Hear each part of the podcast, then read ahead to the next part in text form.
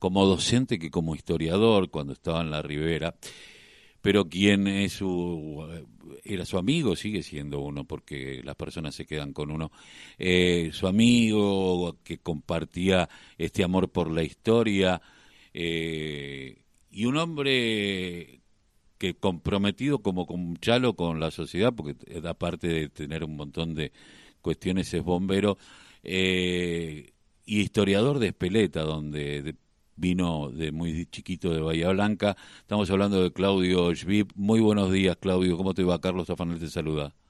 ¿Cómo estás, Carlos? Buen día. Buen día.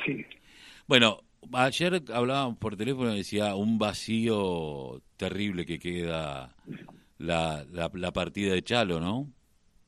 Sí, vos sabés que eh, además de partir un amigo de hace décadas, porque Chalo era mi amigo y lo sufro y, lo extraño y, tengo dolor en el alma como tal, muchos años, muchos años de amigo, compartíamos con él eh, todo este maravilloso mundo de nuestra historia. Por supuesto, él era mi amigo y yo le decía que era mi maestro, porque de Chalo creo que aprendimos todos, creadores, el que yo lo llamaba eh, el cravioto de la actualidad.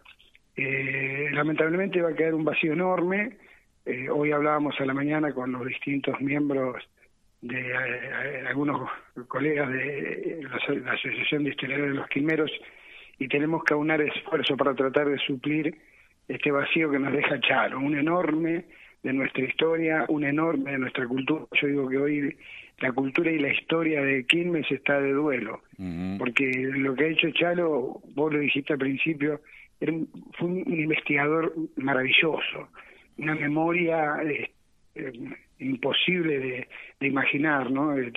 ha dejado una enseñanza, un camino, nos ha dejado un legado que tenemos que continuarlo.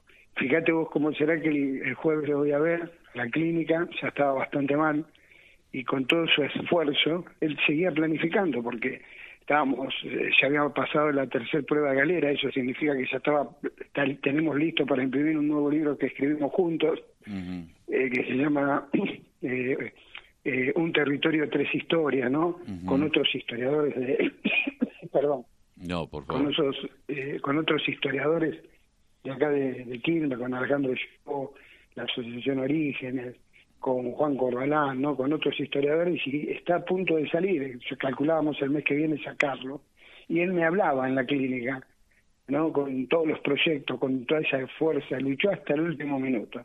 Así que realmente partió una persona que todo Quilmes le tiene que rendir homenaje, porque eh, yo te agradezco, Carlos, el llamado, porque, mira, él tenía un perfil tan bajo que él no quería nada para él, él siempre pensaba en el otro, una solidaridad tremenda, ¿no? Y nosotros eh, nos costaba, pero a escondida de él estábamos tramitando, se ha declarado ciudadano ilustre, lamentablemente no llegamos a tiempo, porque él no quería, él decía que no, que eh, una humildad tremenda.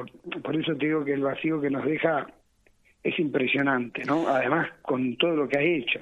No, y, y segura, eh, yo decía, eh, yo intenté en, una nota escueta en La Voz, en portal donde que dirijo, decir, un tipo que estaba muy preocupado por, por el presente. Yo me acuerdo cuando era director allá en la escuela de la Ribera y su preocupación por los chicos, por su no comida, por su marginalidad, por las cosas que faltaban y que planteaba cuestiones que tenían que ver con que hay un devenir histórico muchísimas veces que siempre termina y trasunta en lo mismo. Y, y él, desde el presente y aún siendo historiador, eh, estaba convencido de que esa, esa, eh, eh, esa cuestión que siempre terminaba en la misma historia podía convertirse en otra historia. Era su compromiso social. Me parece que, eh, y vos decías recién y pensaba, la gente que uno ama, eh, yo siempre pensé, yo soy ateo, pero siempre creí en la trascendencia de las personas en función no de un más allá, sino de lo que dejaron. Eh, y que, que cada uno se lleva un pedacito y lo va llevando. Y esto de eh, tal vez partir haciendo cosas eh, es la mejor manera de partir, ¿no? Teniendo sueños. Sí, sí, vos sabés que bien lo que decís, porque Chano no solamente era un, un historiador excepcional, era un, un eh, yo digo, un sobrenatural en todo esto, ¿no? Por eso lo llamé siempre amigo y maestro, le decía, él se reía. Pero él tenía además, y gracias por decirlo, un tremendo compromiso social. Luchaba para que la historia sea trascendental en todo sentido, ¿no? Él quería reivindicar, ahora este fue uno de los autores del proyecto de la reivindicación de la mujer en el en el en la reconstrucción, digamos, del monumento al niño Quilmes, donde también hay un homenaje a la mujer. Él fue un luchador por los derechos humanos, era un comprometido con la necesidad de los que menos tenían. Eh, era una persona, pero eh, completa en, todo sentido. Él dejó un ejemplo, un ejemplo de vida a seguir. y lo digo, pero tal cual es, ¿eh? no es que, porque a veces hasta se normalizan ciertas cosas cuando se habla de una persona que ya no está en este mundo, pero nosotros lo decíamos en vida, eh, te, reitero, estábamos tramitando, se ha declarado ciudadano ilustre, él lo rechazó en alguna oportunidad eso, eh, él decía que no hacía falta, pero eh, somos nosotros, yo particularmente, como muchos de los colegas, somos los de los que decimos que los homenajes hay que hacerlos en vida. Sí. Eh, hay que hacerlos en vida. Y si no llegas, como ahora que no llegamos a tiempo, hay que seguir homenajeando a esta gente que deja un legado, deja un camino desde todo punto de vista, ¿no? En la defensa de los menos necesitados, más desposeídos, en la lucha de los derechos humanos, pero además un comprometido con la historia, ¿no? La reivindicación de la verdadera historia. Era un, investigador excepcional, eh, vivía, vivía y trabajaba todo el tiempo. Era un generador de, trabajo para todos nosotros, ¿no? Él nos decía hay que trabajar sobre esto, sobre esto. O sea, aprendimos mucho de él y como te decía Carlos, te agradezco el llamado, ¿no? Te agradezco porque, eh, ya te digo, el homenaje hay que hacer. Nosotros, eh, la idea es, el próximo mes, es empezarnos a juntar eh, el resto de los que estamos en la Asociación de Historia y ver si podemos homenajearlo que Quilmes sea una calle con su nombre. Porque lo que dejó fue muy muy grande, ¿no? Y la posición en su barrio, que era la colonia, de hecho escribió un libro este, sobre la colonia que él, amaba, eh, la zona de Quilmes Oeste, precisamente la colonia. Que, está, que, que, es tan rica esa parte de migraciones de quienes estaban y tan y esa mezcla eh, tan interesante. Yo eh, pensaba en esto de eh, muchos creen que el Quilmero es un blog y el Quilmero eh, lo que hicieron fue ponerlo en valor para las nuevas generaciones en un blog, pero que es un laburo que ya lo hizo desde muchísimos años y reivindicar y digitalizar toda una toda una historia, ¿no? Absolutamente, absolutamente. Como yo te decía, él nos dejó un camino a seguir, ¿no?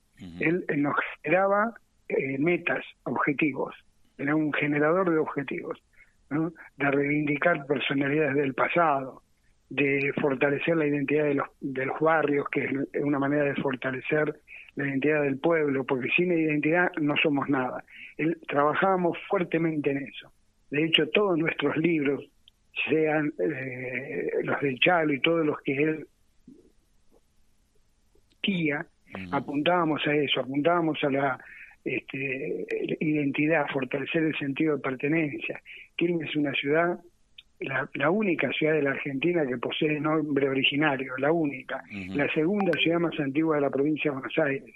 Es una ciudad que merece, eh, mira, hay una frase que me gusta decir, que a las personas, si nos piden que nos identificamos, mostramos nuestro DNI y es una manera oficial de mostrar quién somos, decir quién somos. Bueno, los pueblos, las ciudades, el DNI de los pueblos y las ciudades es su historia.